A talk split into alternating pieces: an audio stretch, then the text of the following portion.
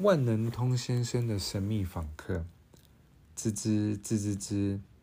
大时钟，你说，机灵小精灵问：“是你发出的怪声音吧？”“不是我。”大时钟生气地说。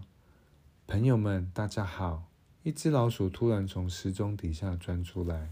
“我要讲个故事给你们听。”“啊，你们看，是那只吱吱吱。”大时钟低声咕囔着。“嘘。”小不点伯爵说：“我们来听小老鼠说故事。”万能通先生是一个疯狂发明家，他的铺子里有十个轮子的溜冰鞋、蒸汽三轮车、奇形怪状的热气球，以及附有履带和马达的滚轮。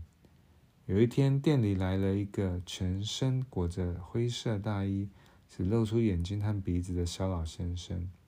他也同样热爱新奇的东西，所有会滚动、飞行，尤其尤其是速度很快的东西，他都很感兴趣。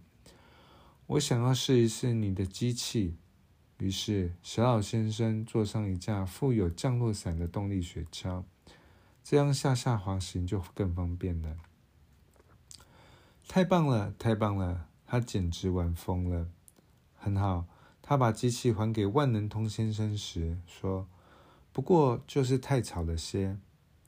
好样的，你说的没错。我知道你需要什么了。万能通先生拿出一架有翅膀的雪橇，让小老先生可以飞越地面上凸起的地方。太棒了，太棒了！小老先生简直玩疯了。很好，他把机器还给万能通先生时说：“不过就是太小了一些。”好样的，你说的没错。我知道你需要什么了，万能通先生说。万能通先生那里总是要什么有什么。于是小老先生坐上一架底部装有滑雪板的火箭，方便他降落。太棒了，太棒了！小老先生简直玩疯了。很好，他把机器还给万能通先生的时候说：“不过就是太鲜艳了些。”好吧，我什么也不要，因为我家里有的也。